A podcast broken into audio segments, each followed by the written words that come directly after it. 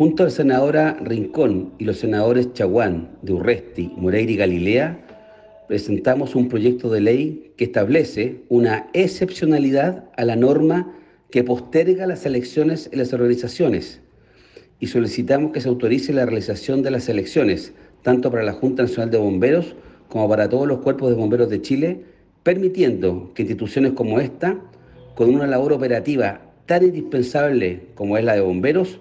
pueda realizar sus elecciones internas ahora en conformidad a los estatutos y reglamentos y de esta forma permitir su buen funcionamiento y la transición a la nueva autoridad elegida.